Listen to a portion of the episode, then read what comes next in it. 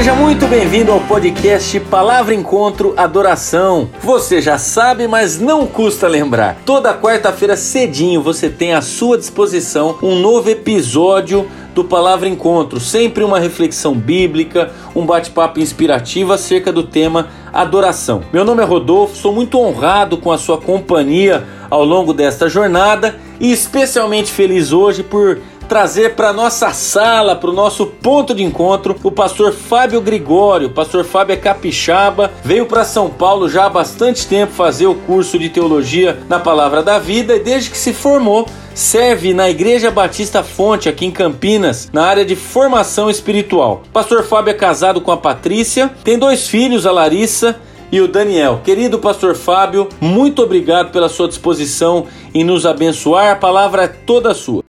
Olá, Rodolfo. É um grande prazer ter esse tempo com vocês, principalmente pela oportunidade de refletirmos ah, sobre um assunto tão importante em nossa vida cristã que é a adoração. Eu posso imaginar que você, assim como eu, também já tenha passado pela experiência de sair de um culto eufórico com o tempo de louvor, ah, uma vez que o tempo foi animado, foi alegre, porém ao parar para refletir sobre os reais motivos daquela euforia, é, de repente pôde identificar que tudo aquilo estava muito mais relacionado com um repertório que de repente o agradou, é, ou por ter sido conduzido por uma banda que você apreciava, ou ainda tenha percebido que foi a animação dos demais que acabou contagiando você.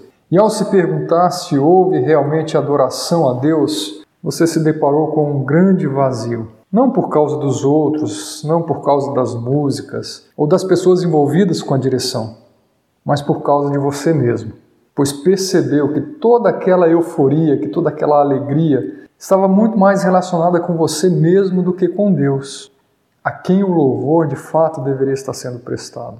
E ao olharmos para a carta aos Hebreus, nós encontramos uma palavra de encorajamento que eu quero trazer aqui para nós. Observe o que ele diz no capítulo 12, versículo 28 e 29. Adoremos a Deus de modo aceitável com reverência e temor, pois o nosso Deus é fogo consumidor. Me chama a atenção essa proposta de, de adorar a Deus de modo aceitável. Termo esse que pode também significar de um modo agradável. O foco aqui não está em mim mesmo, mas em Deus.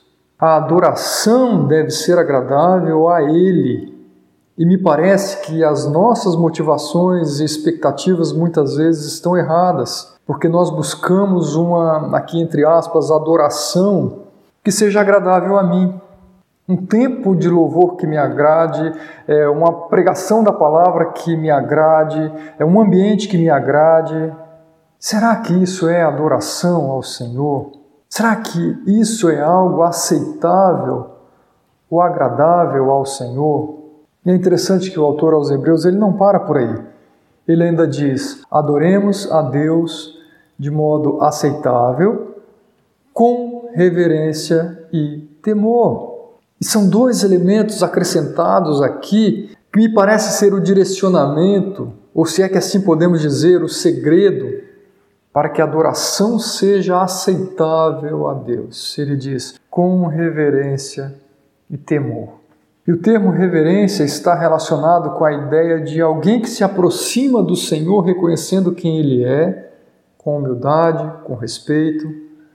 Caberia aqui talvez aquela ideia de um súdito que se aproxima do seu Senhor prestando-lhe reverência, pois reconhece a sua própria condição e reconhece também quem é o seu Senhor. Ou melhor, reconhece muito mais quem é o seu Senhor e assim enxerga bem qual é a sua condição. E temor também traz o sentido aqui de reverenciar, de reconhecer a Deus com todo o seu poder, soberania, como aquele que é digno de toda adoração. Mas além desse texto de Hebreus, eu quero lembrar com vocês aqui o que o profeta Isaías nos diz, lá no capítulo 29, versículo 13. Ele diz o seguinte: Esse povo se aproxima de mim com a boca e me honra com os lábios, mas o seu coração está longe de mim. A adoração que me prestam é feita só de regras ensinadas por homens. E ao olhar para esse texto aqui também, Eu sou alertado de que em todo momento eu estou diante do risco de oferecer algo ao Senhor simplesmente por um cumprimento de um ritual, por fazer aquilo que eu estou acostumado, ou por eu fazer aquilo que todo mundo está fazendo. São simplesmente ou meramente práticas religiosas, ações que não são resultados de um coração que tem cultivado uma proximidade com o Senhor, de um coração que não tem zelado por um relacionamento íntimo, constante e intenso com o Senhor. Um povo que se aproxima dele simplesmente com aparências, com o exterior, com o desejo de impressionar a quem? A quem? Ele diz: O seu coração está longe de mim. Quantas e quantas vezes o nosso coração está em tantos lugares, está em tantas coisas, mas a pergunta é: quão perto ele tem estado do Senhor? Porque ele diz: Eu não quero simplesmente lábios, eu não quero simplesmente voz, eu não quero simplesmente ação, eu quero coração. E por fim, eu ainda quero lembrar o que João nos diz em seu Evangelho sobre esses verdadeiros adoradores. Ele diz: No entanto, está chegando a hora, e de fato já chegou, em que os verdadeiros adoradores adorarão o Pai em espírito e em verdade são estes os adoradores que o Pai procura. Deus é espírito e é necessário que os seus adoradores o adorem em espírito e em verdade. O Senhor quer adoradores. Ele quer que prestemos a Ele reverência, Ele quer que prestemos a Ele culto, Ele quer que nós o adoremos. Mas Ele diz aqui que o Senhor quer adoradores que estejam de fato com seu coração comprometidos com Ele adoradores cujo espírito esteja envolvido na adoração, cuja sinceridade esteja envolvida na adoração, cuja mente esteja envolvida na, na adoração. Ele quer adoradores que tenham todo o seu ser comprometido com a adoração. Sendo assim, eu acredito que a pergunta e a reflexão que cabem não somente antes de um culto congregacional, mas em todo o nosso dia a dia, uma vez que a adoração está relacionada com todo o nosso viver, são: quem é Deus para mim? Que tipo de relação eu tenho cultivado com Ele? Quais são as minhas motivações com esses atos de adoração? A quem eu pretendo agradar?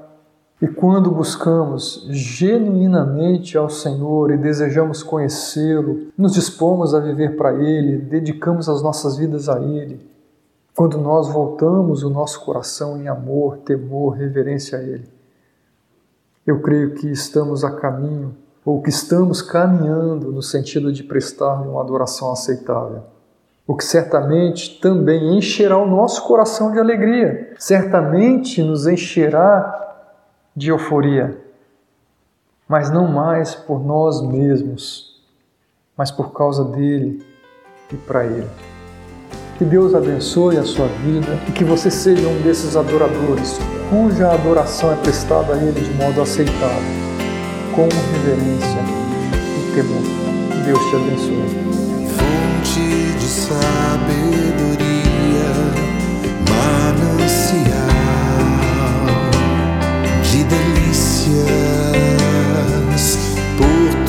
seguro para vida, palavra de Deus, amiga.